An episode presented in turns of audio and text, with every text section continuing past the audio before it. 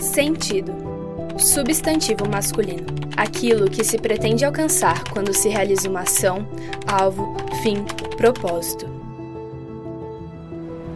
Qual o sentido da vida? Talvez essa seja uma das perguntas mais repetidas pela humanidade nos últimos tempos. O mundo procura respostas em si, para questões que estão muito além do homem. Qual o sentido da vida?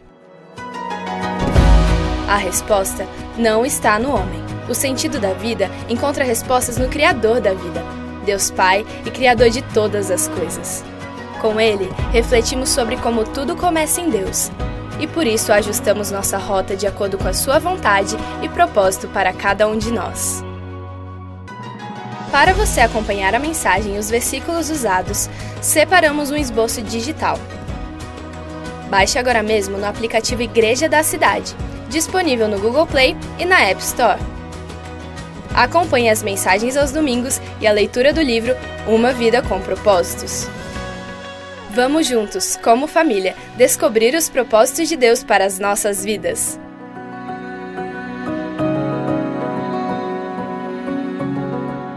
Amém. Se você quiser aprofundar nesse tempo de série de mensagens sobre o sentido da vida, tem o livro Vida com Propósitos para você continuar crescendo nesse assunto. Vamos à mensagem de hoje sobre o sentido da vida segunda semana. Semana passada nós falamos sobre o que motiva a nossa vida e hoje o tema é tudo começa com Deus. Tudo começa nele. Quando a gente vê sentido da vida, quando a gente vê as, como as pessoas estão buscando, seja nos prazeres, seja na filosofia, seja nos esportes, seja na ciência, as pessoas estão buscando o sentido de tudo. Vivemos num mundo em desordem. Há dor, há sofrimento, há tragédias e queremos saber o que vale a pena, o que não vale a pena, aonde devemos empregar o nosso tempo, qual que é o resultado, o que que vale a pena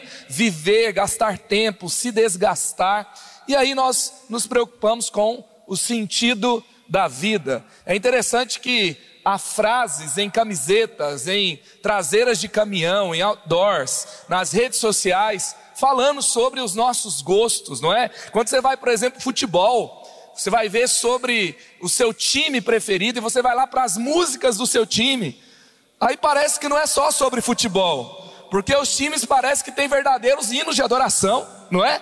É o soberano, é o todo-poderoso, é por ti eu vivo, por ti eu morro. E tem gente matando e morrendo mesmo pelo seu time, você vai para as agremiações de escolas de samba, às vezes associação de amigos de bairro, e eles têm ali a sua identidade, aquilo que eles lutam, e eles estão dispostos a tudo por isso. Outro dia eu entrei no avião, tinha uma pessoa lá com a sua camiseta, me chamou a atenção, fazendo alusão à música dos Beatles. O que que nós precisamos, né? Então tinha lá, all we need is all you need is shoes, ou seja, sapatos. Tem gente que tem nos bens, ou na moda, ou na aparência, na estética, o propósito da sua vida. Teve outro que eu gostei mais, que era All, in, all You Need is Coffee, né? Com essa eu me identifiquei um pouquinho mais. Mas seja uma frase de brincadeira, né? Outro dia eu, eu ri muito de uma frase na traseira de um caminhão. Estava escrito assim: o problema não é o animal na pista, é o burro na direção. Esse é revoltado, esse perde a paz no trânsito toda hora, apela, né? Então, é, cada um tem uma forma de ver as coisas, de lidar com as coisas, e todo mundo está buscando sentido, todo mundo está buscando propósito. E hoje nós vamos avançar nesse assunto com um indicativo muito importante. Tudo começa com Deus. Colossenses 1,16: Pois nele foram criadas todas as coisas, nos céus e na terra, as visíveis e as invisíveis, sejam tronos ou soberanias, poderes ou autoridades, todas as coisas foram criadas por ele e para ele. Esse momento ali, nessa cidade, Ásia Menor, muito desenvolvimento, muita cultura, muita filosofia, muita arte, muito espiritualismo. As pessoas buscavam por toda parte experiências, e ali então, por exemplo, tinha aquele há relatos que frequentavam rituais espiritualistas onde havia manifestações de poder, levitavam, tinham ali sensações. Também haviam aqueles que dedicavam a sua vida para aprender sobre os filósofos, já tinham ensinos sobre Platão, Sócrates, então eles estavam em busca de conhecimento o tempo todo. Não era como o nosso tempo, que eu estou pregando aqui, eu falo uma coisa, você pesquisa lá e você tem 15 coisas para falar da fonte que você está vendo. É a internet, é o smartphone, você tem tudo disponível o tempo todo, mas eles estavam num centro efervescente, cultural, rico, e eles então começam a ter aquela conversa com os cristãos e comparam essas experiências. Uau, eu tive uma experiência com um poder. O sentido da vida está aqui. Tem algo aqui. Eu posso experimentar um poder, é real. Eu sinto, está aqui. Talvez outros que já na ciência e ficavam maravilhados com o conhecimento, e aí a partir dessas experiências, a partir dessas bases, eles viam o próprio cristianismo e colocavam o cristianismo em paralelo, ou seja, que legal, né? Jesus foi um ser desenvolvido, iluminado, e aí Paulo fala assim: para tudo, não é por aí. E ele diz assim: olha, sem ele, nada do que existe veio a existir. E não é só assim, existe algum poder, foi criado por ele. Existe alguma autoridade, alguma sensação, alguma experiência, movimenta o mundo de alguma forma. Nada do que existe, o que você vê e o que você não vê, foi criado sem Deus. Deus criou tudo e ele fala: e não para aí. Foi criado por ele e para Ele. Foi criado por Ele e para Ele. Só encontra propósito nele. Tem uma versão que diz: foi, foram criadas por Ele e nele encontram propósito. Então, Paulo está colocando as coisas no lugar. Ele está colocando o que é mais importante no lugar mais importante. Ele está colocando Jesus como centro de tudo. E aqui é o melhor ponto de partida para qualquer coisa na nossa vida se queremos encontrar propósito, se não queremos perder tempo, se queremos fazer algo que vale a pena, nós temos que começar com Jesus e temos que terminar nele. É tudo por ele e para ele. E é interessante quando você vê, por exemplo, Bertrand Rousseau, o filósofo, ele vai dizer: a menos que se admita a existência de Deus, a questão no que se refere ao propósito da vida não tem sentido. Então, a questão que se refere ao, ao propósito da vida não tem sentido se Deus não existe. Por que tanta dor de cabeça? Por que tanto problema? Por que tanta gente que sofre se não tem uma justiça acima da justiça da terra? Se não tem, para que, que a gente envelhece, gente? Né? Por que, que tudo passa tão rápido? Por que, que a vida é tão veloz? E daqui a pouco, coisas que demos tanto valor já é passado. Sabe? Você vai conversar com a molecada aí da nova geração e o seu saudosismo, tudo que você tem como guardado na sua memória, como grandes experiências, eles nem sabem do que se trata porque é de outro tempo e tudo é tão volátil, tudo é tão líquido, tudo é tão, sabe, tudo desmorona. Se você não tem algo maior, um propósito maior, que faça mais sentido e que valha o desgaste da sua vida naquilo que você está fazendo, não tem nada que faça sentido. Se Deus não existe, então não faz sentido nenhum. Paulo fala também, porque assim, no meio da. É, você vai ver no meio da igreja, às vezes as pessoas estão. Tem a licença poética, né? Tem gente que vai ter uma licença, não sei qual, né? Licença herética, né? Para acreditar de um jeito que não faz sentido. Aí Paulo estava discutindo com os irmãos de Corinto sobre a ressurreição, porque eles queriam falar que Jesus existia, que ele tinha vindo de Deus, olha só. Então cria no Antigo Testamento cria que Jesus era o enviado de Deus, mas não cria que Jesus tinha ressuscitado. Aí Paulo para e fala assim: ei, peraí, para tudo. E ele fala assim: se Jesus não ressuscitou, nós também não vamos ressuscitar? Então comamos e bebamos, que amanhã a gente vai morrer. Tem gente que vive essa filosofia de vida, né?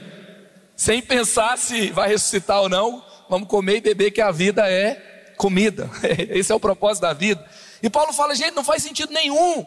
Se Jesus não ressuscitou, se não vai ter uma consumação, se ele não é o nosso resgatador, se ele não vai voltar, não tem sentido. Então nós temos que voltar-nos para Deus e com toda a verdade, não uma parte da verdade, não tendo Jesus como um ser iluminado apenas, não tendo apenas uma parte das Escrituras como sendo verdadeira, porque se você for acreditar na parte da Bíblia que você concorda e que você mais gosta, você não está crendo em Deus, você está crendo em você mesmo. Aí, você está crendo no seu senso de justiça. E aí, sabe o que, que acontece? O propósito da vida você não está encontrando em Deus, mas está tentando buscar em você mesmo. Veja que até dentro da igreja, eu posso buscar o sentido da vida em mim mesmo. Eu posso até usar a Deus para eu ter sucesso. Eu posso até usar a igreja para eu me sentir mais confortável e isso ser um propósito para vida da vida para mim. Ou seja, se eu estou na igreja, se eu busco a Deus e acontece uma tragédia comigo, acabou o mundo, não faz sentido, não vale a pena, porque eu não estou me rendendo a Jesus, eu estou empreendendo uma busca para ter uma vida mais confortável, e esse é o sentido da minha vida. Então, no final das contas, eu vou encontrar eu mesmo como sendo o centro de propósito da minha vida. E parece que é uma questão simples, né? Mas Salomão já deu uma dica. Eclesiastes 8,17. Por mais que se esforce para descobrir o sentido das coisas, o homem não o encontrará. O sábio pode até afirmar que entende, mas na realidade não consegue encontrar. Ou seja, ninguém vai encontrar o sentido da vida sem a presença de Deus, sem que Ele seja o foco. E se você for pensar um pouquinho, quanto tempo você gasta com você mesmo? Quanto tempo você, sabe, passa sofrendo por algo que você deseja ou feliz com algo que você conquistou, que tem a ver com você mesmo? Se você for ver lá o que te deixa feliz, o que te deixa triste, o que te faz dormir realizado, o que te faz não dormir preocupado, você vai encontrar ali um sinal, sabe, uma dica sobre aquilo que move você. E se você for para lá Será que é Jesus que está no centro de tudo? Será que é Ele que te move? Será que Ele que é a sua motivação? Porque, ao contrário de livros de autoajuda, ao contrário de uma pregação humanista que está em diversos lugares da nossa sociedade, a questão não é você, a questão não sou eu, tudo começa com Deus. E se não começar nele, não vai valer a pena, não vai fazer sentido, não vai fechar no final. E nós precisamos então focar em aonde? Em Deus. Focar em Deus é solução. Focar em mim mesmo é aflição. Sabe? Eu vou ficar aflito, desesperado, porque o tempo todo eu vou estar em busca de algo que não preenche, que não se completa, que não entrega o que promete. Você pode lutar a vida inteira pela casa dos seus sonhos, pela viagem que você sempre quis fazer, pela carreira impecável, sabe? Por é, você pode super proteger os seus filhos e colocar nele tudo como se fosse a fonte da sua vida, e se eles forem bem, pronto, está tudo resolvido. Você vai fazer tudo isso em diversas coisas, em diversos lugares, e no final, nada disso vai te dar o que promete. Sabe por quê? Porque nada dessas coisas é Deus. Vai se tornar um ídolo, e todo ídolo te decepciona. Aí você vai ter que voltar.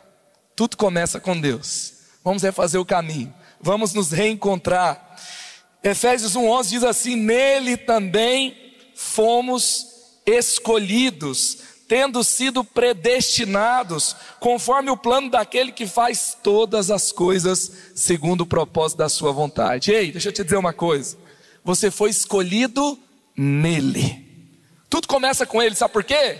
Porque ninguém aqui pre preparou um currículo e mandou para o céu e foi aceito. Uau, fui aceito. Meus atos de bondade, minha disciplina, meu conhecimento, sabe, a minha moralidade, Deus avaliou e falou assim: aprovado. Você não foi escolhido em você mesmo, nele, em Cristo, fomos escolhidos. E aí fomos predestinados, ou seja, Deus nos destinou para a glória dEle. Você foi destinado, sabe? Se você chegou em algum lugar que não glorifica a Deus, você não chegou ao seu destino. Sabe? Você não chegou ao seu destino, vai continuar recalculando a rota. Então, ele predestinou você para a glória dele, ele tem um plano, e esse plano começa nele. Ele criou, ele criou o relacionamento, ele resgatou você do pecado, ele nos trouxe para uma família, a família de Deus, e nos deu um plano, um caminho para glorificá-lo. E aí tudo faz sentido. Então você vai ficar ou com a especulação ou com a revelação. Às vezes, gente, a gente assim, a ciência melhora a nossa vida, a ciência faz sentido e tem muita coisa, assim, muito ciência, você vai chegar aonde? Em Deus. E se você é, não tiver de fato uma ciência que é equilibrada, embasada e bem fundamentada, você pode distanciar de Deus. Eu lembro de um amigo meu que foi entrar para um mestrado em geologia, e aí então ele é questionado porque, no meio da conversa, descobrem na última avaliação que ele é um cristão. E aí vem o currículo dele, vem escola batista, escola cristã, escola não sei o quê, e aí um dos examinadores, um dos doutores da banca fala assim: Ei, você não é pastor, não, né? Aí ele fala: Eu sou pastor, tem algum problema? Não teve como esconder. Deixa eu te falar, se você é cristão de verdade, no final das contas não vai dar para esconder, tá? Coloca a luz debaixo da mesa, o que, que acontece? Vai vazar a luz, não vai? Aí então, viraram para ele e falou assim: então para tudo. Você acredita que o mundo tem de 9 a 11 mil anos? Você acredita que teve um criador de tudo? Então a gente não vai ter como desenvolver ciência com você. Porque quando a gente observa os milhões de anos de cada descoberta, e aí, ainda que Gênesis seja uma narrativa que não é literal, que há margem para interpretação para os milhões de anos, aquele cristão, estando ali, é, olhando para aqueles doutores, ele não titubeou, ele parou e falou assim: Olha, se você está falando sobre a interpretação de tempo na arqueologia, baseada no carbono 14, dependendo da porcentagem, você vai determinar a quantidade de anos. Vocês sabem que cientificamente, a partir de, um de uma determinada porcentagem, é um grande chute da ciência, é uma especulação. Então você quer me deixar de fora de um mestrado científico, você está querendo me deixar de fora de uma jornada de ciência por causa de uma especulação. Então, que nível de ciência nós temos aqui? E aí aqueles doutores falaram: Ei, temos até um projeto na faculdade aqui para avaliar melhor sobre o tempo de descobertas arqueológicas e ele foi aprovado. Sabe?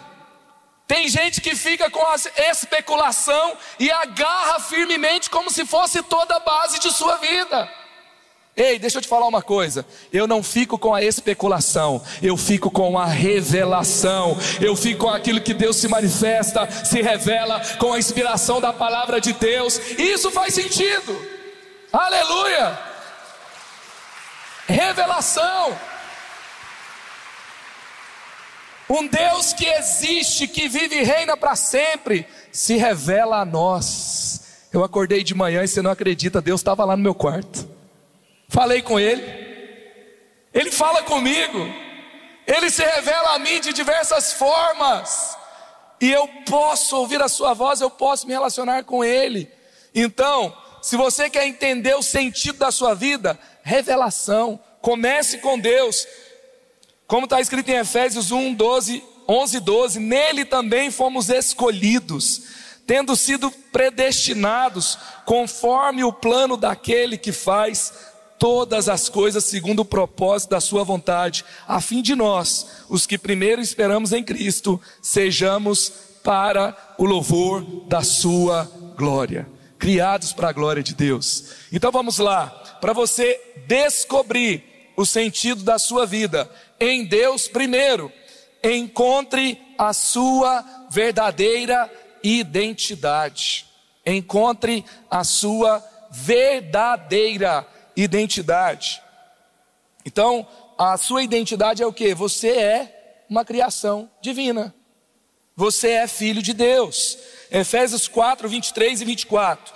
A serem renovados no modo de pensar e a revestir-se do novo homem, criado para ser semelhante a Deus, em justiça e em santidade provenientes da verdade.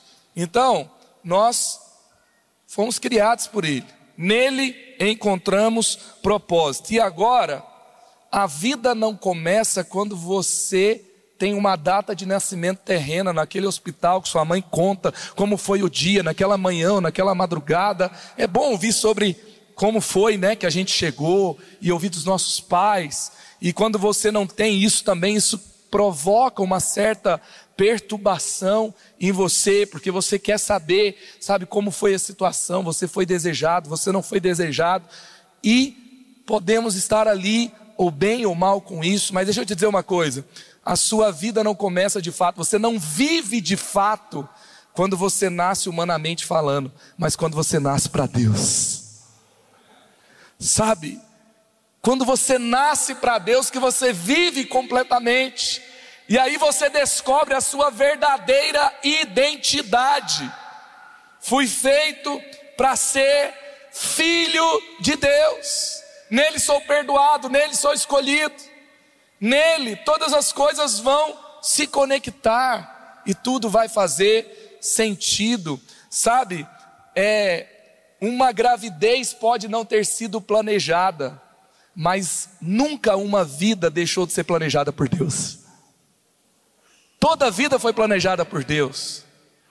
Os seus pais podem ter tido problemas nas circunstâncias que estavam em receber você com alegria, mas o céu celebrou seu nascimento. Você veio nos sonhos maiores de Deus, nele você tem identidade, e sabe, tem uma coisa na nossa vida. A Bíblia está falando aqui, sobre a nossa nova identidade, a gente tem que renovar nossa mente, renovar o modo de pensar, e aí nos despir do velho homem e nos revestir do novo. Tem gente que acha que porque tenta, tem tentação, não é nova criatura.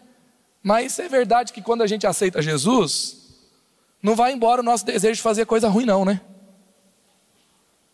Você Imagina, aceitei Jesus, fui para o trânsito, uma paz. Tem gente que perde a paz aqui no estacionamento da igreja já. Não é? Culto abençoado, irmão. Mas já acabou a bênção ali no estacionamento. É porque o marmota do velho homem ainda está lá. Entendeu?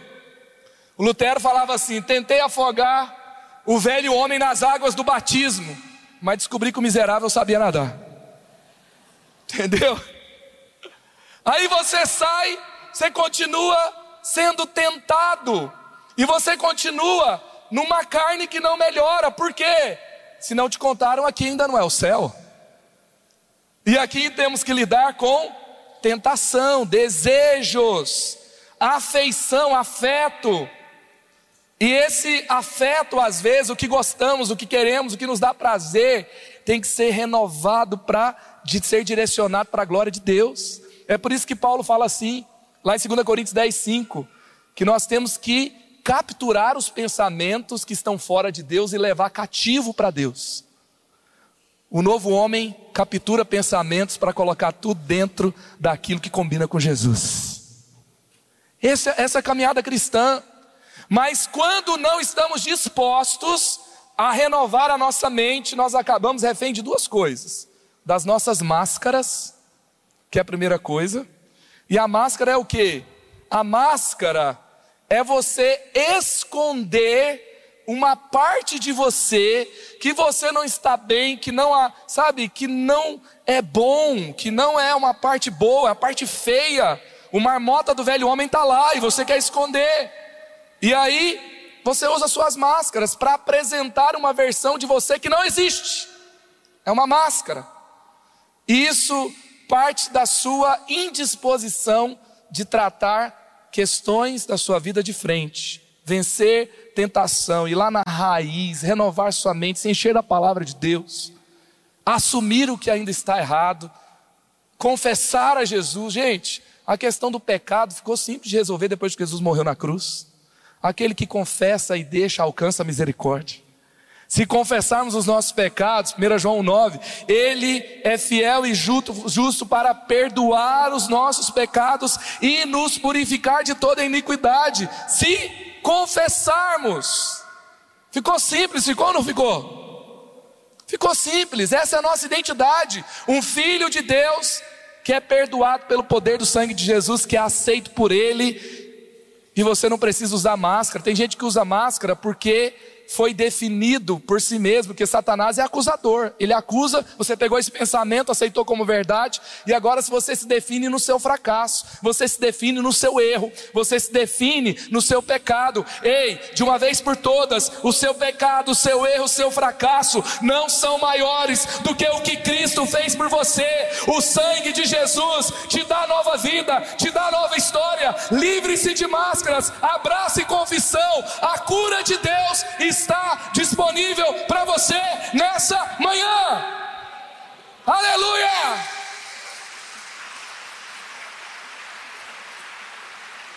Não fique com pensamentos que não vieram do céu, é Ele, é um inventor, Ele é o Criador, você é criatura. Olha para Ele e abrace a sua identidade nele. Você foi escolhido nele, foi amado nele, foi perdoado nele.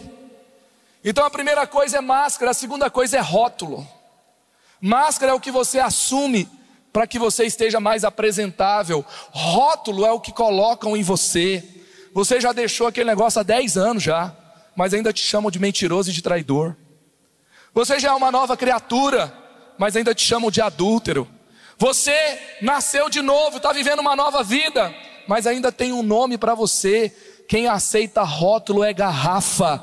Você não tem o um rótulo, você tem uma identidade. Não deixa que os que falam para você defina você, sabe? Abrace aquilo que Jesus tem para você. Não se preocupe com a sua reputação, cuide do seu caráter. Não se preocupe com a sua reputação, cuide da sua recuperação em Jesus. E tá tudo bem, porque a Ele você está agradando e Ele é a pessoa mais importante do universo. Aleluia! Nem rótulos e nem máscaras. Aleluia! Porque, gente, enquanto nós abraçarmos rótulos e máscaras, e sabe, e a gente vai estar tá ali tentando provar para alguém que não somos fracassados, tentando obter sucesso, para ser aceito, para achar que temos valor, para resolver um problema de consciência. E o problema de consciência resolvido não é quando a gente faz algo que prova que você tem valor, é quando você é perdoado e aceito por Jesus. É aí, e esse negócio de ficar tentando provar tudo para todo mundo, é um sentido da vida que você busca que é ingrato, porque rouba o seu sono, rouba a sua paz, te joga para uma depressão, você vira, vira um escravo lutando dia e noite e nunca está bem. Então, que você encontre a sua verdadeira identidade em Jesus. Então, quando você conhece a Deus, você encontra de fato que você é capaz. Porque, como está escrito em João 15, 5, disse Jesus: Pois sem mim vocês não podem fazer coisa alguma. Só nele que nós podemos encontrar todo o potencial da nossa vida. Segundo, para você descobrir o sentido da sua vida em Deus, descubra o propósito da sua vida. É redundante, né? Para descobrir o sentido, descubra o propósito. Deus desenha para nós é nele. Aí, Efésios 2,10. Porque somos criação de Deus, realizada em Cristo Jesus, para fazermos boas obras, as quais Deus preparou antes para nós as praticarmos. Então, quando você tiver em dúvida sobre o que deve lutar, o que não deve, como servir a Deus, anota Efésios 2,10, onde você estiver. Esse não é um texto para você apenas ir lá e ler, você tem que decorar, sabe? Tem que ter isso em mente, porque isso vai ser uma das armas, a palavra de Deus é uma das armas para a renovação da nossa mente. Quando vier um pensamento errado, você vai falar assim: ei, eu não sou um acidente, eu não sou indesejado, eu não sou um problema, eu sou criação de Deus, realizada em Cristo Jesus. Para fazer o quê? Boas obras. Então eu não vou agir com vingança e não vou agir mal resolvido atingindo as pessoas. Eu vou fazer boas obras que Deus preparou para mim antes da fundação do mundo. A palavra de Deus te coloca no lugar certo. A palavra de Deus é a verdade que vai vencer mentiras. E isso vai fazer toda a diferença. Sabe? E aí então descubra o seu propósito. Tem gente que fala assim: eu não sei qual é o meu propósito. T.D. Jakes fala assim: se você não sabe qual é o seu propósito, persiga a sua paixão. A sua paixão vai te levar para o seu propósito. Como assim, né? Não é, a questão não está em mim, está em Deus. Como é que eu vou perseguir uma paixão e vai me levar para o meu propósito? Quando você encontra Jesus, você sabe que Ele fez você e Ele te fez para boas obras. Ele colocou em você habilidades, aptidões, inteligências, dons. E você tem uma história, e você tem gostos e paixões. E isso não é para você, aí entra na questão, não é você, não é para você usar só para você mesmo, mas Ele te colocou uma habilidade, uma paixão para você abençoar outras pessoas. Boas obras. Então, ah, eu amo arte culinária. Você vai ser um chefe que vai abençoar comidas, que vai servir pessoas com o propósito de glorificar a Deus. Eu amo servir pessoas, desenvolver pessoas, ensinar. Deus vai te colocar em salas de aula, Deus vai te colocar em mentorias, Deus vai te colocar em cursos, e você apaixonadamente vai desenvolver pessoas para a glória de Deus. Se eu estou trabalhando para um chefe, eu nunca estou satisfeito. Se eu estou num lugar onde todos os meus companheiros de trabalho são os endemoniados querendo meu lugar, eu sou um infeliz. Se eu me mato por causa daquele salário que acaba antes do fim do mês, eu sou infeliz mas se eu estou fazendo o que eu estou fazendo para glorificar a Deus, eu sou feliz, não importa o que me entregam, eu já recebi uma recompensa incorruptível, que não se perde, que não fica nesse mundo, eu estou servindo aos propósitos eternos de Deus. Tudo muda. Ah, mas eu não sei qual é o meu chamado. Então olha para os seus pés. Toda vez que você tiver dúvida do seu chamado, olha para os seus pés. Aonde você pisar é um lugar que você foi chamado para manifestar a glória de Deus. Onde você entra, tem que chegar a glória de Deus. Não sei, sabe qual é o meu chamado? Quando você entrar na sua casa, olha para os seus pés. Você está edificando uma linda família para a glória de Deus. Você é insubstituível nesse lugar. Você entra lá no seu trabalho, você está naquele trabalho, sabe? Esse trabalho tem um tempo de validade, mas o propósito de Deus não tem, e o que você vai fazer ali é para a glória de Deus. Estou falando aqui, a Zilka está aqui na nossa frente, aqui, ó. E o dia eu falei para a Zilka: Zilka, vem ajudar a gente. Você tem uma mente empreendedora incrível, você está desenvolvendo pessoas, vem dar aula no college.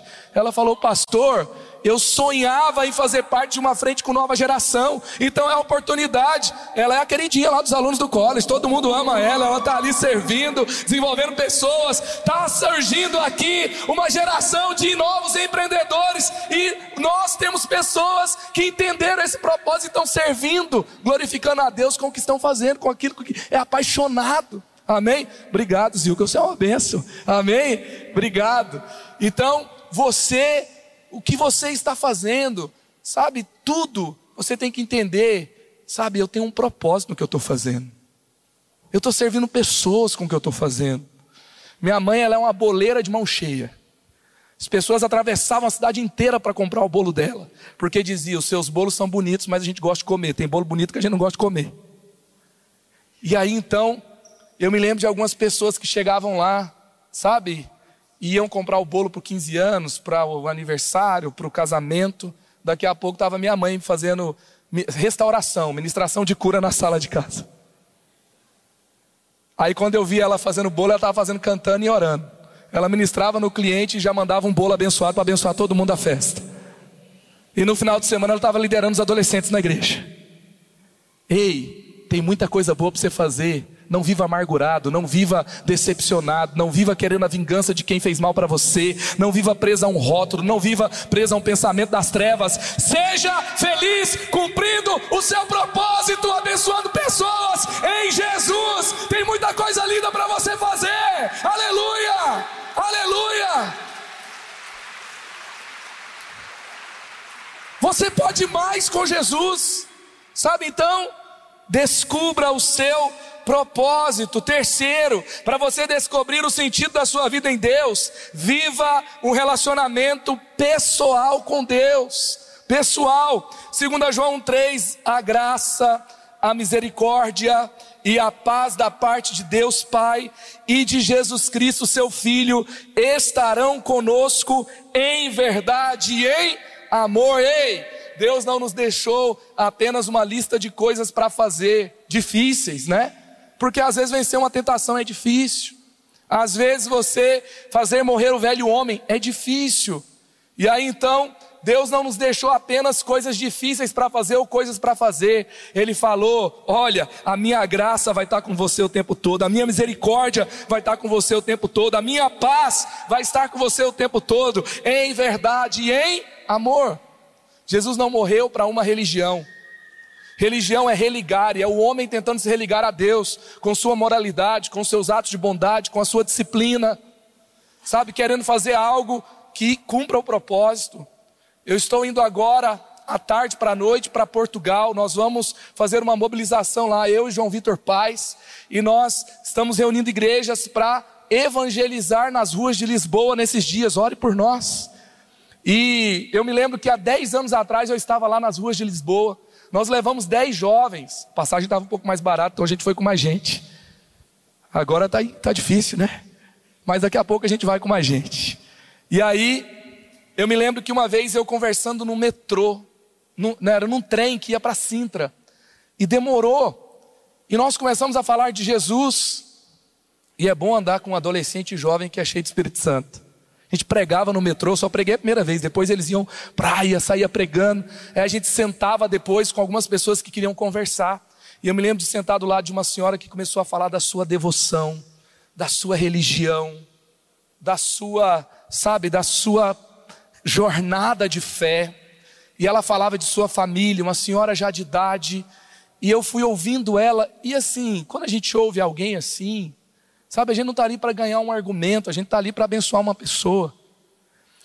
E no final da conversa, eu virei para ela, falei assim: olha, acho que era, era Lourdes o nome dela, e eu falei: olha, que legal a sua história. Agora deixa eu te perguntar uma coisa. Você tem servido com sua fé durante toda a sua vida, e é lindo ouvir sua história, mas se você morrer hoje, você tem a certeza da sua salvação? Quando você fechar os olhos aqui e abrir para a eternidade, você vai ver o Senhor Jesus. Ela virou para mim e falou assim, arregalou o olho, falou: Ah, meu filho, aí é muito difícil, né? Ou seja, uma religião que te oprime durante toda uma vida, no final você não tem certeza se você vai estar com Jesus. Jesus não morreu para isso. Jesus morreu para que você tivesse certeza de que você é amado e aceito por Ele, e que você tem a salvação eterna. E que você está nesse mundo não é para provar alguma coisa para alguém, mas para servi-lo, para crescer dia após dia, para ser transformado de glória em glória. E você faz isso com a certeza de que você já tem a sua salvação. Sabe então, nós não podemos ter uma vida religiosa para cumprir programas e rituais e para entregar uma parte da nossa vida para um culto e o final do nosso dia é uma oração, porque a gente tem essa religiosidade de fazer sempre assim e assim somos alguém que tem mais paz e que tem energias mais leves na vida. Não é sobre isso. Eu gosto assim de falar isso, que Jesus, ele não mandou para a gente uma fórmula. Sabe quando você está querendo descobrir a verdade? Uma fórmula para você tirar a prova dos nove. Sabe? É, é assim, não. Jesus não nos deu um mapa.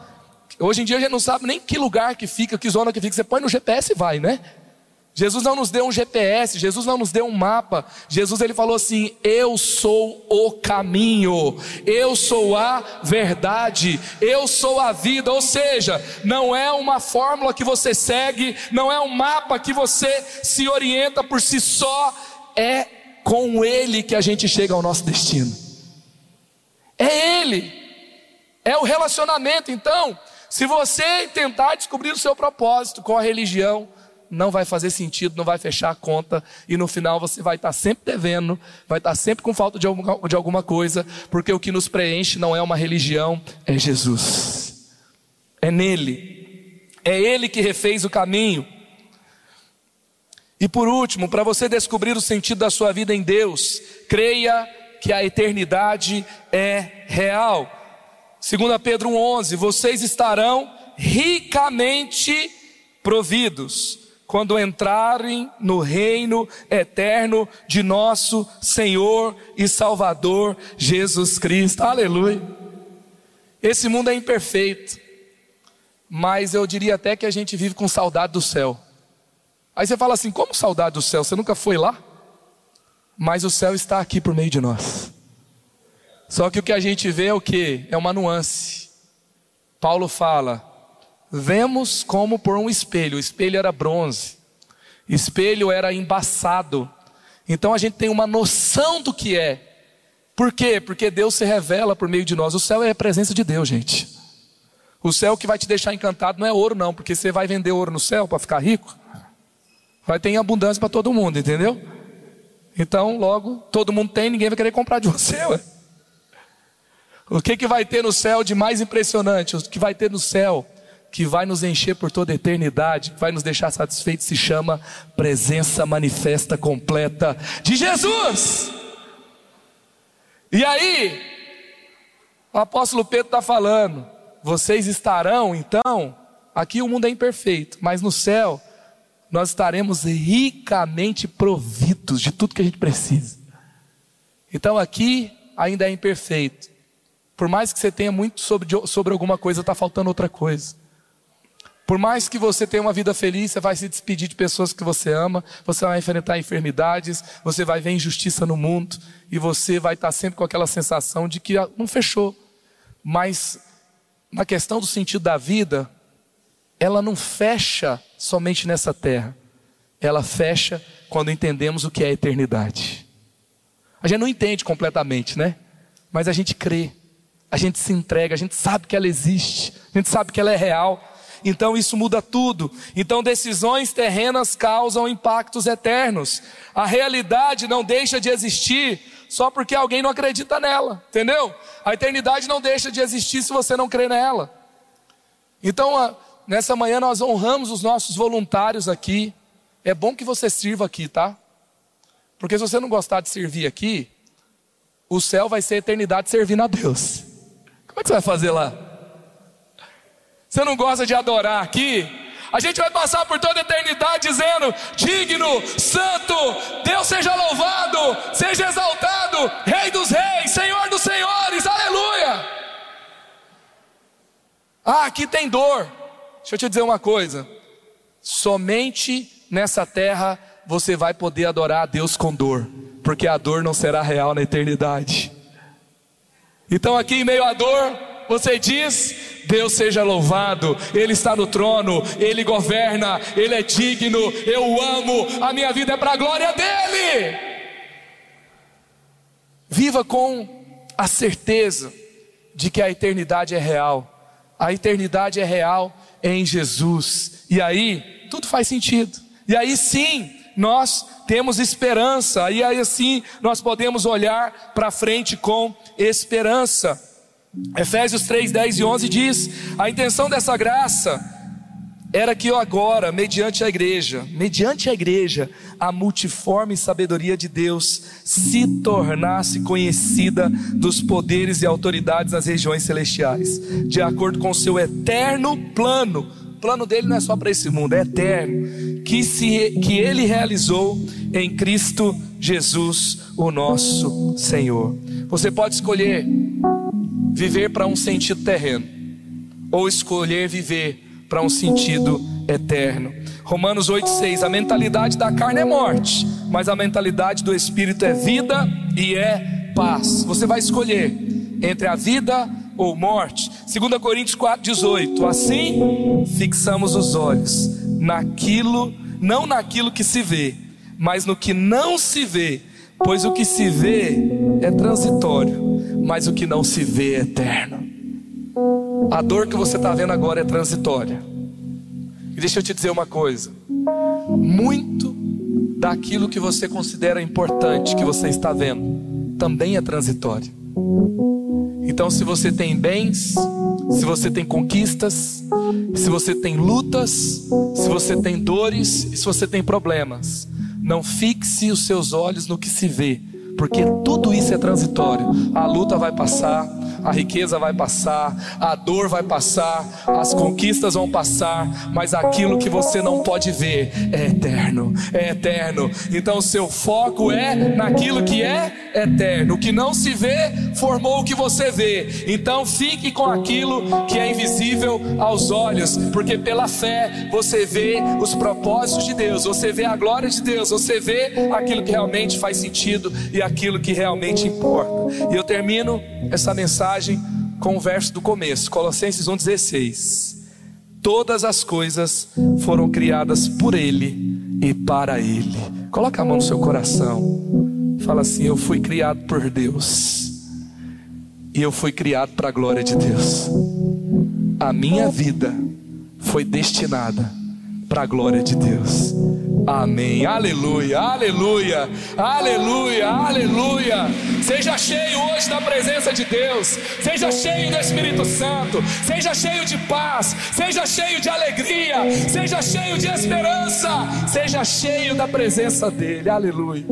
Glória a Deus. Que bom que você recebeu esta palavra da fé, essa mensagem. O Espírito Santo agiu e certamente Agora é hora de você poder dar uma resposta para Deus. À luz do que você recebeu nesta mensagem de fé, pregada com tanto amor, uma mensagem bíblica de Deus para o seu coração, é hora de você dar uma resposta para o Senhor.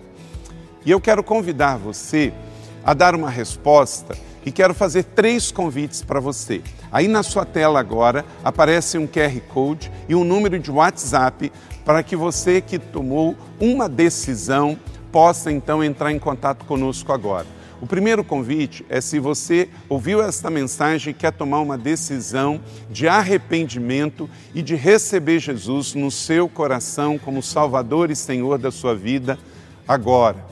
A outra decisão que você pode estar tomando agora e celebramos com você é se você quer retornar para a igreja, voltar para a fé. Talvez você se desviou dos caminhos do Senhor e da igreja, mas hoje é o tempo de voltar, é tempo de arrependimento, de mudança de vida, de voltar para a família da fé. Então, bem-vindo você que está tomando a decisão de retorno agora. Não importa quanto tempo você esteve afastado, não importa se você se afastou dessa ou de outra igreja cristã ou evangélica, bem-vindo de volta à família da fé. E o terceiro convite que eu quero fazer para você é se você quer ser batizado. Então, se você quer ser batizado em águas, se você está em São José dos Campos ou em qualquer cidade onde temos uma igreja da cidade ou aí na sua cidade, entre em contato conosco agora pelo WhatsApp ou pelo QR Code e diga: Eu aceitei Jesus, eu quero ser batizado. Eu não tinha sido batizado em águas ainda, no batismo de imersão, que é o batismo que Jesus viveu lá no Rio Jordão, sendo batizado por João Batista, e eu quero ser batizado em águas também. Então entre em contato conosco. Amém? Então, bem-vindo à família da fé, parabéns por tomar uma destas decisões hoje, após ouvir esta mensagem. E o nosso campus online aqui da Igreja da Cidade está aqui para servir onde você estiver. Deus seja louvado. Vamos orar juntos? Pai, eu quero te agradecer por cada um que recebeu agora a tua palavra e ela tocou no coração e eles estão dando uma resposta para o Senhor. Eu abençoo cada um dos que nos acompanharam agora nesta transmissão Que o Senhor abençoe as suas vidas, os que tomaram a decisão de te aceitar, de voltar para a igreja ou se batizar, nós assim os recebemos e os abençoamos em nome de Jesus. Amém. Obrigado por estar conosco. Se você tem qualquer outra dúvida também, aí no chat ou nas nossas mídias sociais ou no WhatsApp, mande para nós e nós vamos entrar em contato com você. Somos a Igreja da Cidade, uma família para pertencer. E aqui no Campus Online, uma família para pertencer onde você estiver. E seja bem-vindo também às nossas celebrações presenciais. Você pode ver aí no vídeo também os horários e os dias que temos celebrações. Bem-vindo, Deus te abençoe e até a próxima.